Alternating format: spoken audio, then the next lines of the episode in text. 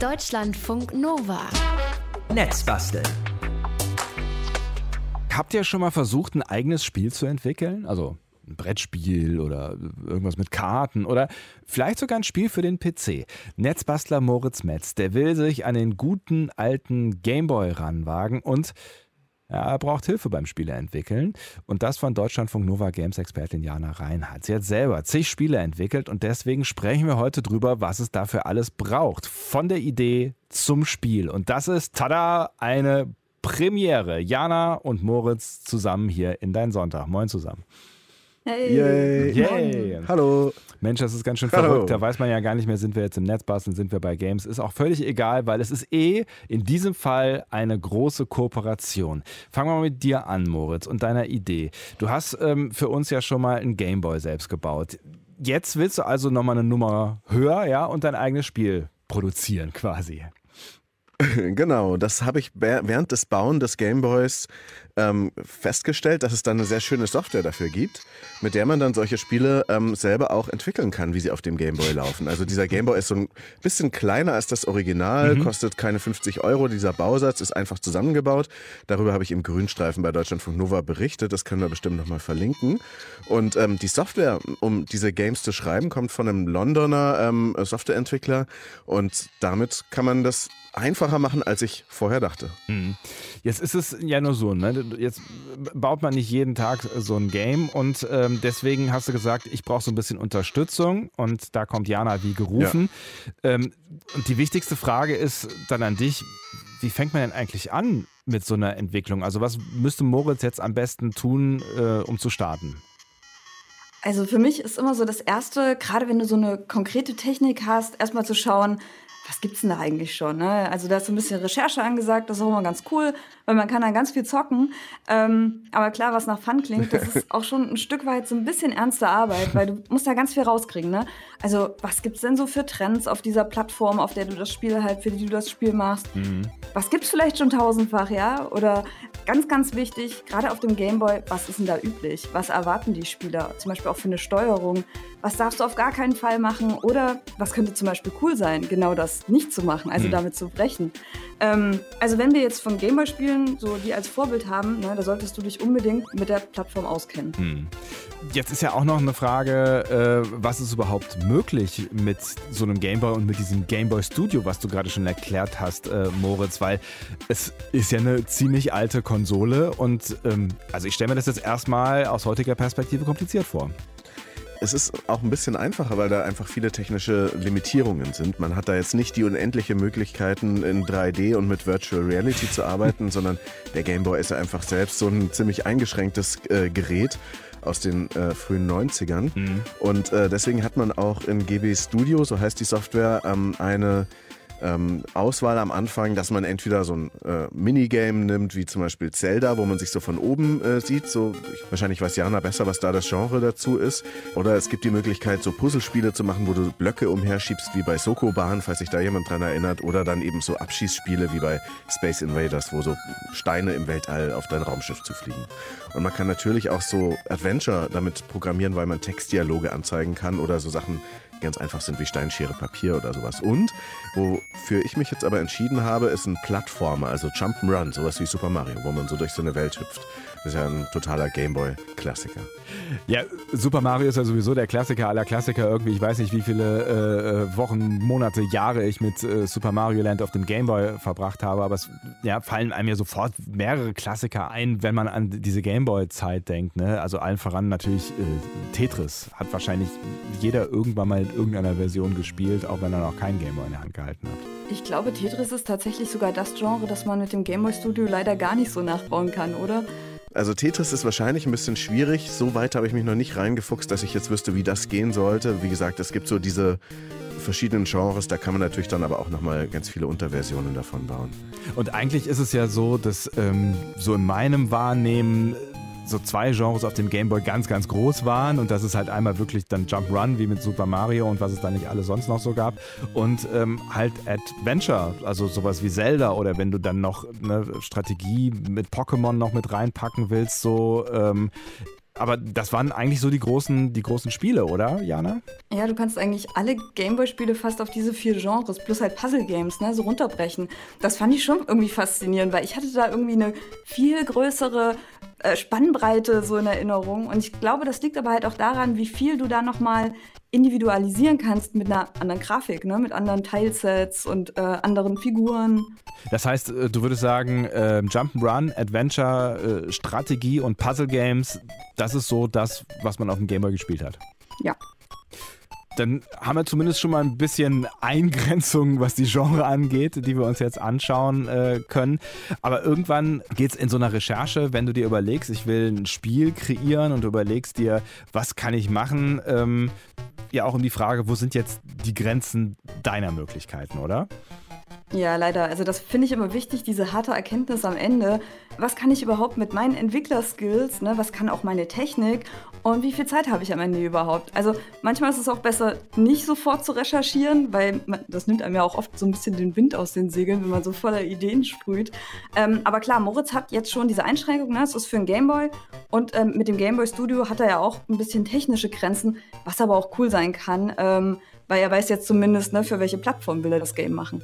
Ja, und äh, früher war, glaube ich, die Kunst auch sehr groß, dass man dann alles rausgeholt hat aus diesen ähm, minimalen äh, Gerätemöglichkeiten ähm, und da dann auch eine ganz eigene Kreativität dabei entstanden ist. Ich habe mir mal so eine Übersicht angeguckt, wie groß, wie viel Pixel groß die Avatare sind bei verschiedenen Spielkonsolen und beim Game Boy sind die sogenannten Sprites. Das sind eben diese kleinen äh, Figuren, die sich dann durch diese Spielwelt bewegen. Die sind halt gerade mal 16 mal 16 Pixel groß. Und dann habe ich angefangen zu versuchen, mich selber, weil darum geht, äh, das ist die Idee, dass ich dann da durch so ein Level hüpfe zum Kölner Funkhaus. Aber das erzählen wir vielleicht später noch mehr. Okay. Ähm, angefangen, mich zu zeichnen und das ist echt wahnsinnig schwierig, in 16 mal 16 Pixeln irgendwas äh, Erkennbares zu machen. Man muss dann immer irgendwie so ein Markenzeichen oder so haben.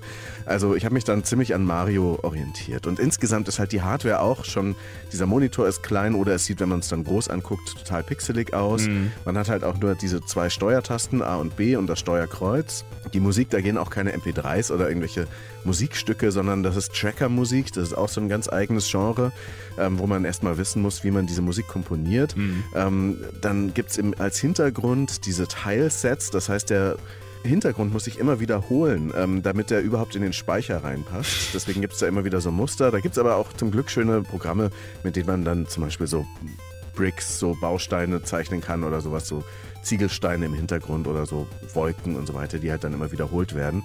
Und äh, auch bei den Farben gab es dann selbst beim Game Boy Color, der auch unterstützt wird in diesem GB Studio, ähm, auch nicht die Möglichkeit, mehr als vier Farben zu haben, die man dann da so reinsetzen kann. Allerdings dann für verschiedene Sprites und Avatare kann man dann auch teilweise verschiedene Farben machen. Da ist dann schon wieder so dieses Grenzen ausloten der mhm. Hardware-Möglichkeiten. Und was sagt ihr, wie leicht könnt ihr jetzt mit all diesen ähm, Voraussetzungen und Einschränkungen ähm, und dann eben auch mit dieser Software, also mit diesem Gameboy Studio, jetzt wirklich was bauen?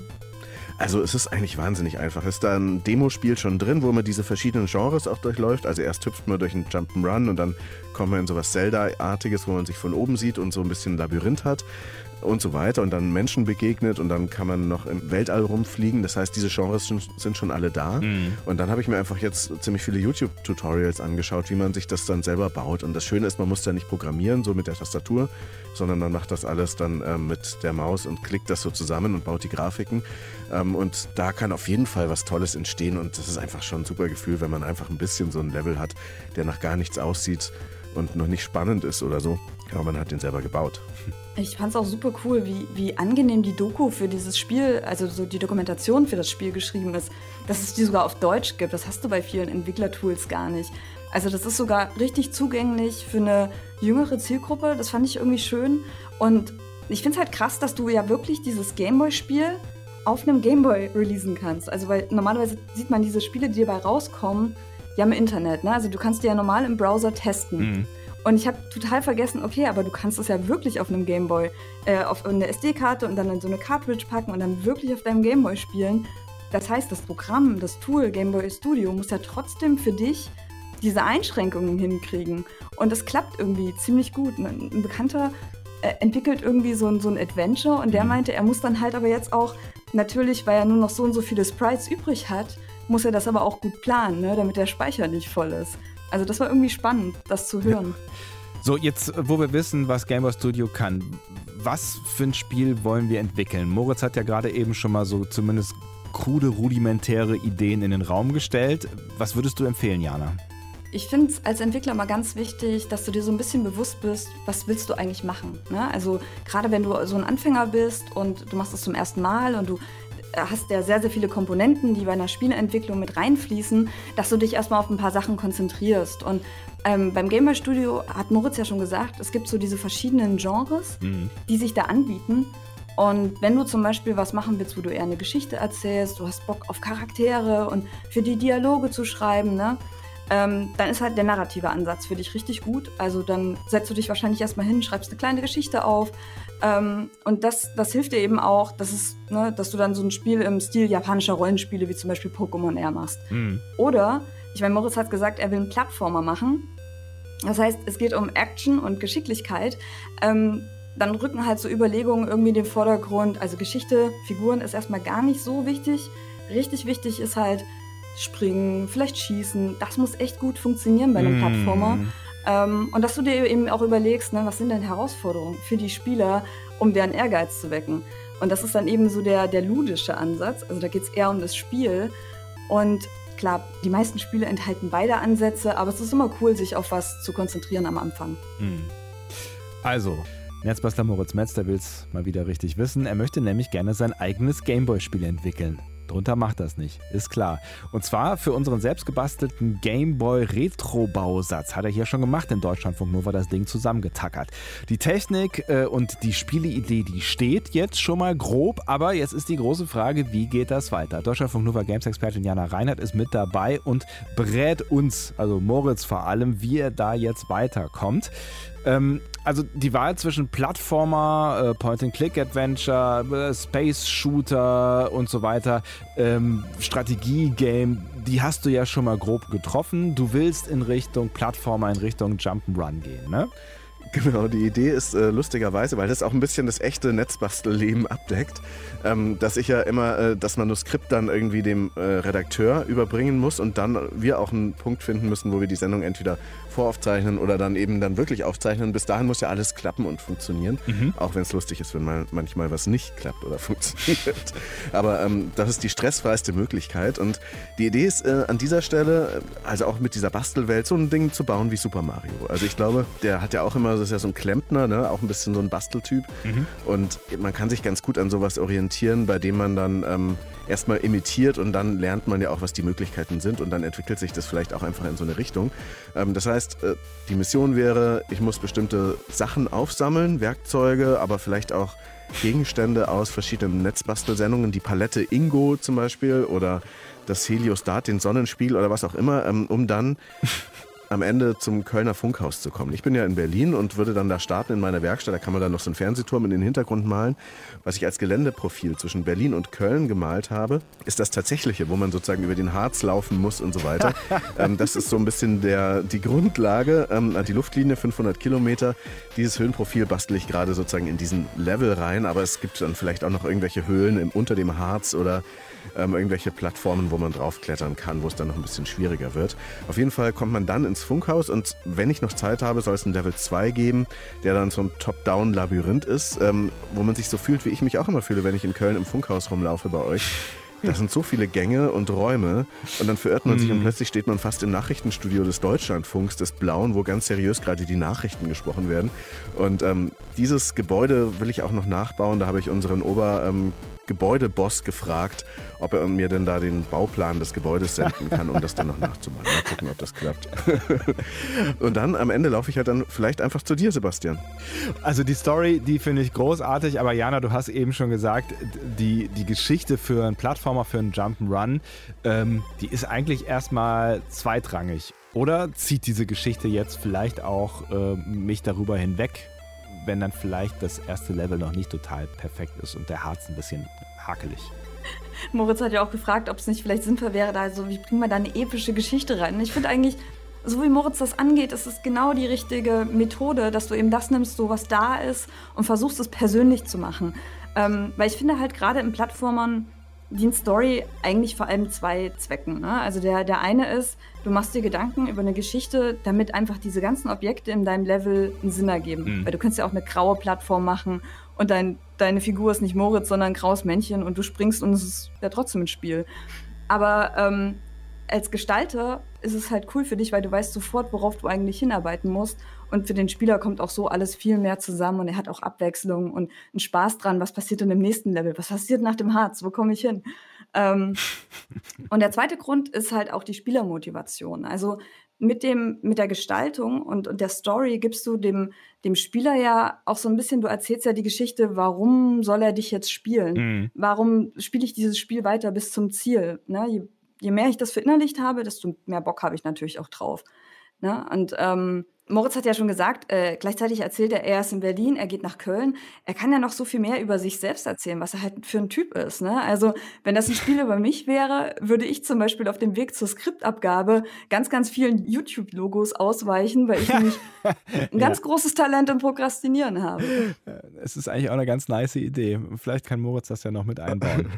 äh, ja, also Jana, ich glaube, du bist nicht die Einzige, die gut ist im Prokrastinieren. Ich bin da auch sehr äh, talentiert. Und ähm, wenn man so Bastelsachen recherchiert, dann muss man sich natürlich auch auf YouTube die ganze Zeit so ein bisschen umtun, um sich da äh, weiterzubilden, ja. Und deswegen finde ich das eigentlich eine ganz gute Idee, so als Gegner. Man braucht ja auch irgendwelche Gegner in diesem Spiel und die muss man irgendwie platt machen. Oder man muss ihnen ausweichen. Ich weiß auch noch nicht genau. Hm. Okay, also das YouTube-Logo könnte also möglicherweise eine Rolle spielen.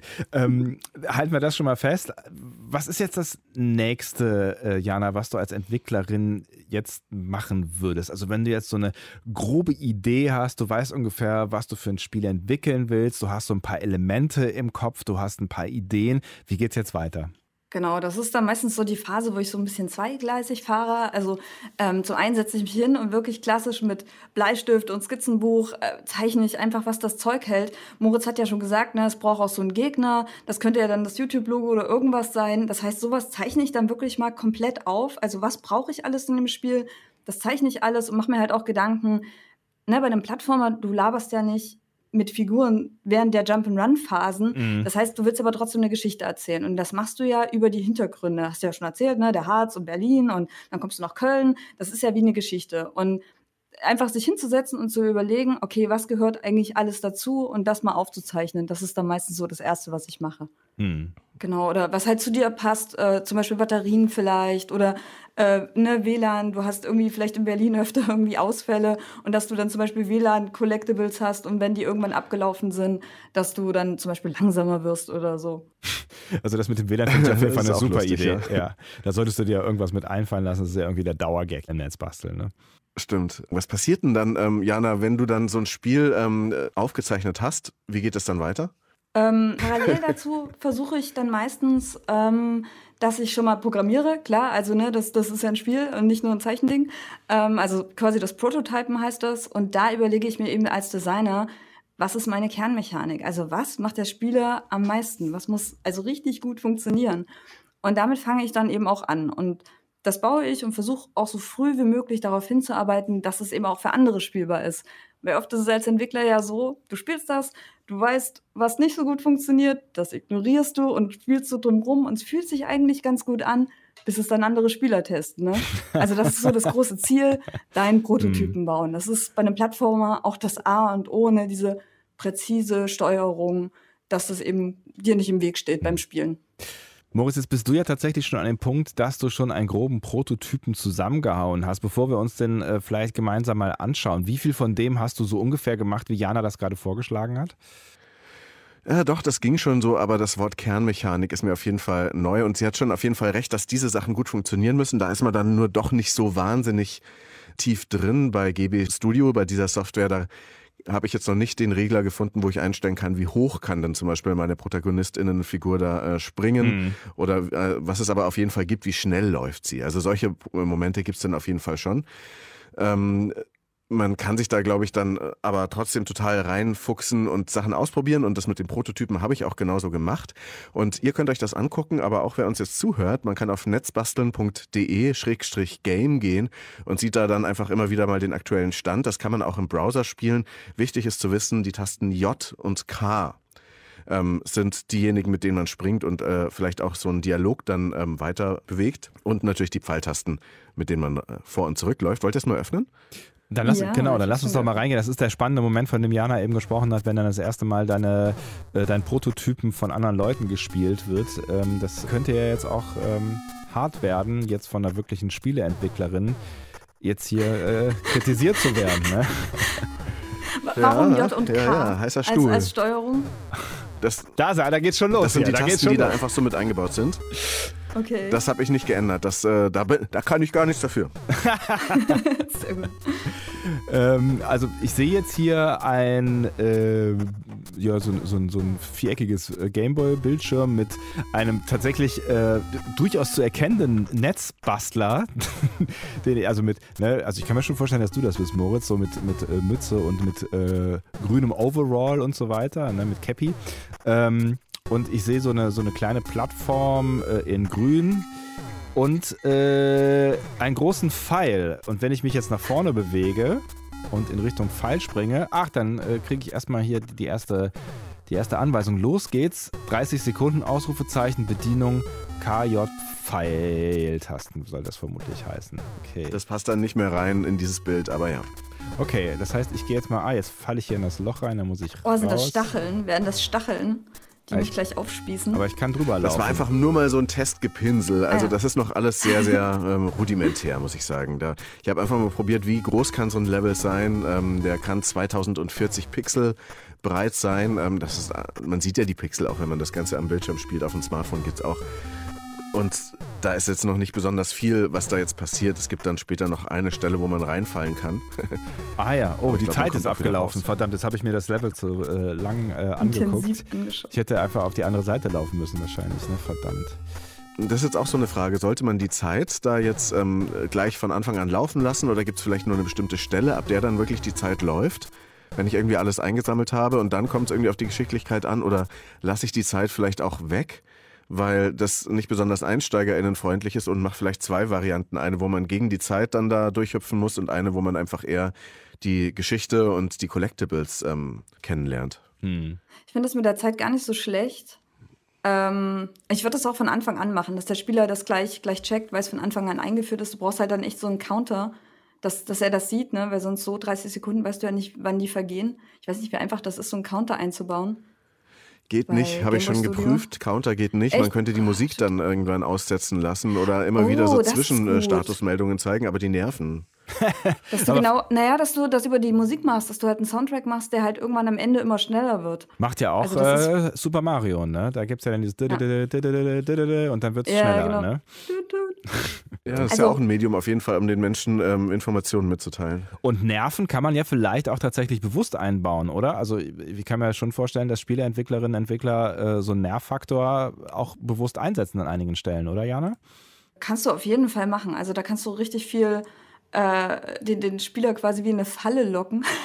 also was ich immer cool finde, sind so getimte Moves. Also du machst zum Beispiel einen Gegner, man kann auf den Gegner springen, ne? Und danach machst du direkt im gleichen Abstand wieder so einen Gegner, dann kann man auch auf den springen. Und dann machst du noch einen dritten Gegner und dann denkt man, hey, dann kann ich ja zack, zack, zack drüber springen. Und dann machst du über, über den dritten Gegner einen Stein und dann knallt er so dagegen. Und dann muss er halt umdenken vorher, ne? Du holst ihn quasi aus diesem Rhythmus raus. Das finde ich immer ganz, ganz witzig, dass du Spieler in so einen Rhythmus bringst und dann aber wieder damit brichst so. Jetzt sind wir ja beim Thema Nerven. Ähm, wie kann ich denn erreichen, dass das Spiel auch wirklich allen Spaß macht? Also welchen, die das zum ersten Mal spielen und welchen, die das schon richtig lange geübt haben? Boah, das ist eine, das ist eine, das ist eine harte Frage. Da bin ich sehr, äh, sehr gespannt drauf, weil es ja darum geht, auch wie erfolgreich das Spiel dann hinterher ist, ne? Weil du willst ja möglichst viele Menschen erreichen.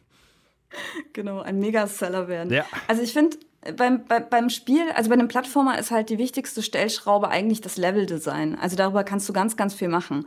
Da gibt es auch so zwei unterschiedliche Arten. Einmal hast du so Spiele, die sind mehr so auf Exploration aus. Also du guckst dich um und der Spieler wird für besonders gutes Umgucken damit belohnt, dass er Collectibles bekommt. Also ich weiß nicht, vielleicht kennt ihr Yoshi, die Yoshi-Spiele von Nintendo, die sind da ganz krass. Ich habe auch mal so einen Screenshot reingepackt, da ist so so eine Stelle, da rennst du Münzen entlang Ja. und hinter dieser Plattform, was aussieht wie eine Plattform, sind noch mehr Münzen versteckt. Mhm. Und wenn du halt clever bist und einfach weiterläufst, dann kriegst du mehr Münzen. Also du musst halt Sachen ausprobieren. Vieles ist halt echt gut versteckt, aber das Level deutet das so ein bisschen an. Ähm, und das kannst du auch ganz einfach, ich glaube, bei Game Boy Studio kannst du das auch ganz einfach machen. Du baust halt wie eine Plattform und machst aber keine Kollisionsbox drüber. Machst du ja auch überall, ne, wo Plattformen sind, machst du eine unsichtbare Kollisionsbox. Also die da, wo du da quasi gegenlaufen würdest normalerweise. Oder also, drauf hüpfst, Ja, genau. mhm. Und dahinter versteckst du dann zum Beispiel mal ein Collectible. Also das, ne, das ist für die Spieler, das ist nicht hart, aber es ist halt für die, die echt Zeit mit dem Spiel verbringen und dann noch sowas rausholen. Einmal Free Und- WLAN, ja. Genau. Und das, das Zweite, äh, was, was, was ähm, Plattformer so machen, das sind Hardcore-Plattformer. Das sind dann die Spiele mit den, mit den Herausforderungen. Ich, Celeste ist zum Beispiel so ein Beispiel, da geht es um so pixelgenaue Abstände, wo zum Beispiel der Sprung, also äh, ein Abgrund genau so äh, weit ist, wie halt der Sprung wirklich schafft. Ne? Mhm. Und du musst halt genau wissen, wann du abspringen musst. Ähm, und da finde ich es halt immer ganz spannend, äh, dass du eben guckst, ähm, dass du echt ein paar harte Sprungpassagen einbaust, aber dann auch mal wieder den Spieler zur Ruhe kommen lässt, so ein bisschen ausschnaufen lässt. Also, dass du nicht immer gleich die gleiche Dynamik hast, sondern da auch ein bisschen Abwechslung reinbringst. Und wenn du jetzt mit Schwierigkeitsgrad was machen willst, kannst du ja zum Beispiel, ähm, dass du zwei Passagen baust. Also oben lang laufen die, äh, die Spieler, die halt es wirklich schaffen, da hochzuspringen.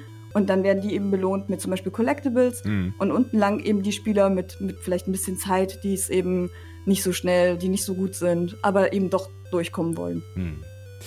Also es ist schon eine ziemlich komplexe Angelegenheit äh, am Ende. Ähm, jetzt sind wir ja eben mal so ein bisschen durch das erste Level alle drei gelaufen ne? und ähm, ich hatte schon das Gefühl, ich bin in Harz äh, gut erklommen und bin dann da so ein bisschen äh, lang gelaufen, äh, aber so richtig viel passiert, außer der Zeitdruck, der aufgebaut wurde, ist jetzt noch nicht und da du eben das Wort abwechslungsreich schon mal benutzt hast, Jana, was würdest du Moritz jetzt raten, was kann er noch einbauen, um das Spiel, ich sag mal, noch abwechslungsreicher zu gestalten? Also generell finde ich halt super wichtig, dass du nicht zu viel auf einmal machst, sondern dass du dich vielleicht auf ein Element konzentrierst und dass du Stück für Stück aufbaust und schwieriger machst. Und ähm, was dann natürlich noch so einen kleinen Flavor immer reinbringt, sind sowas wie Schalter. Also das kannst du in Game Boy Studio auf jeden Fall mit sogenannten Triggern machen. Ähm, also wenn du da hindrückst, dann passiert das. Also zum Beispiel eine Plattform fährt aus oder ein Zugang öffnet sich. Und vielleicht kannst du das auch mit einem Timer kombinieren. Und das ist halt immer ganz schön, weil der Spieler in dem Moment auch selbst aktiv wird. Also du wirst nicht nur durch ein Level gejagt, sondern du kannst auch mal einen Schalter selbst drücken. So. Hm. Und das finde ich macht auch als, als Level, Leveldesigner eben Spaß, weil dadurch kannst du auch ein bisschen den Ablauf von dem Level eben bestimmen und eben so Dynamik reinbringen. Ich habe ja auch gesagt, mit den Gegnern, ne, dem, dem Spieler in so eine Dynamik reinzwingen, dass er eben über Gegner hüpft, rhythmisch und dann auch wieder damit brechen. Ich glaube, es ist cool, wenn du dich vielleicht auch einfach hinsetzt und das mal aufzeichnest, was du am Ende pixeln würdest. Dass du einfach schon mal den Harz quasi insgesamt aufmalst. Ich habe dir hier so eine Skizze mitgebracht. Also es ist ganz schön komplex. So krass muss es nicht sein. Es sieht Wow. irgendwie aus wie so, ein, wie so eine Mine oder so ein Maulwurfbau. also es geht in mehrere Ebenen. Weil ich glaube, das hilft dir beim Denken, wenn du das nicht pixelst, sondern erstmal das Gesamtlayout von so einem Level einfach wirklich mal aufzeichnest. Ne, dass du auch gleich einzeichnest, okay, hier ist der Höhepunkt, hier wird es richtig knackig, hier geht es wieder ein bisschen, wird es wieder einfacher und dann am Ende nochmal eine knackige Stelle und dann hast du das Level geschafft. Mhm. Jetzt hat Moritz ein paar Ideen am Start und ähm, es ist grob klar, in welche Richtung es geht. Es gibt einen rudimentären Prototypen, bei dem schon das ein oder andere okay funktioniert. Wie geht's jetzt weiter mit dem Projekt? Also ich werde da jetzt einfach weiter knobeln, tüfteln und dann fallen einem immer wieder neue Sachen ein. Ich werde mich jetzt auch nochmal ransetzen und einfach diese ganzen verschiedenen Pixel-Sachen zeichnen. Also zum Beispiel Objekte oder äh, aus Netz basteln oder ein WLAN-Symbol oder solche Schalter. die man dann in diesem Level verteilt und dann lernt man ja auch immer weiter dabei kennen. Also das ist jetzt schon auch nochmal ein Lernprojekt. Gerade ist mir noch eingefallen, äh, ziemlich genau auf der Luftlinie zwischen Berlin und Köln liegt ja auch Sachsen-Anhalt und äh, auch Halle an der Saale. Also vielleicht könnte ich auch bei Jana vorbeigucken auf dem Weg zwischendrin. Yeah. Ähm, das wäre noch eine Möglichkeit. Also es gibt wahnsinnig viele Ideen. Man muss halt dann einfach erstmal machen und mal gucken, ob es dann noch zu diesem zweiten Level kommt. Ich glaube, dass ich den ersten Level eher entspannt gestalte, ohne Mhm. Zeitdruck und dann vielleicht in diesem Labyrinth-Level, falls es dazu kommt, dann ähm, ein bisschen die Zeit dann erhöhe, dass man da dann durch das Funkhaus rennen muss. Und in lauter falsche Räume reinlaufen kann oder so. Ähm, ich wollte aber auch nochmal sagen, dass wenn uns hier jemand zuhört, die oder der auch äh, Ideen hat für, wie könnte so ein Netzbastel Deutschlandfunk Nova Gameboy-Spiel aussehen, mhm. uns das sehr, sehr gerne schreiben kann. Entweder über Twitter at netzbasteln oder an mail at deutschlandfunknova.de. Dann ähm, können wir da vielleicht auch noch ein paar Ideen mit einbauen. Es ist ein spannendes Projekt. Deutschlandfunk Nova Netzbastler Moritz Metz will sein erstes Spiel für den Gameboy Retro-Bausatz entwickeln. Dafür gibt es ein Programm was Gameboy-Klassiker nachbauen lässt, haben wir uns äh, eben angeschaut. Zusammen mit Deutschlandfunk Nova Games-Expertin Jana Reinhardt haben wir dann außerdem geklärt, wie man das am besten macht. Wie man von der Spielidee zum ersten eigenen Plattformer auf dem Gameboy kommt. Ich bin sehr gespannt, äh, ob das funktionieren wird und vor allen Dingen, was dabei rauskommt. Und ähm, das erfahrt ihr dann am nächsten Sonntag hier im Netz basteln, weil bis dahin, Moritz, ist zumindest der Plan, das erste Level schon mal so halbwegs spielefähig zu haben, richtig? genau, das werden wir dann ausprobieren. Äh, ich wollte mich sehr, sehr bedanken bei Jana für ihre äh, Expertise und Kompetenz, weil das hat mir jetzt gerade nochmal sehr viele neue Ideen und aber auch so eine bisschen theoretischere Sichtweise von, wie man sowas angeht, gebracht. Vielen Dank, Jana. Oh, sehr gern. Daran kann ich mich nur anschließen. Danke, Jana, äh, für diesen Einblick. Wir werden dich dann bei Gelegenheit mal fragen, wie du das als Spieleentwicklerin bewertest, was der Boris dann da zusammengepixelt hat. Sehr gern.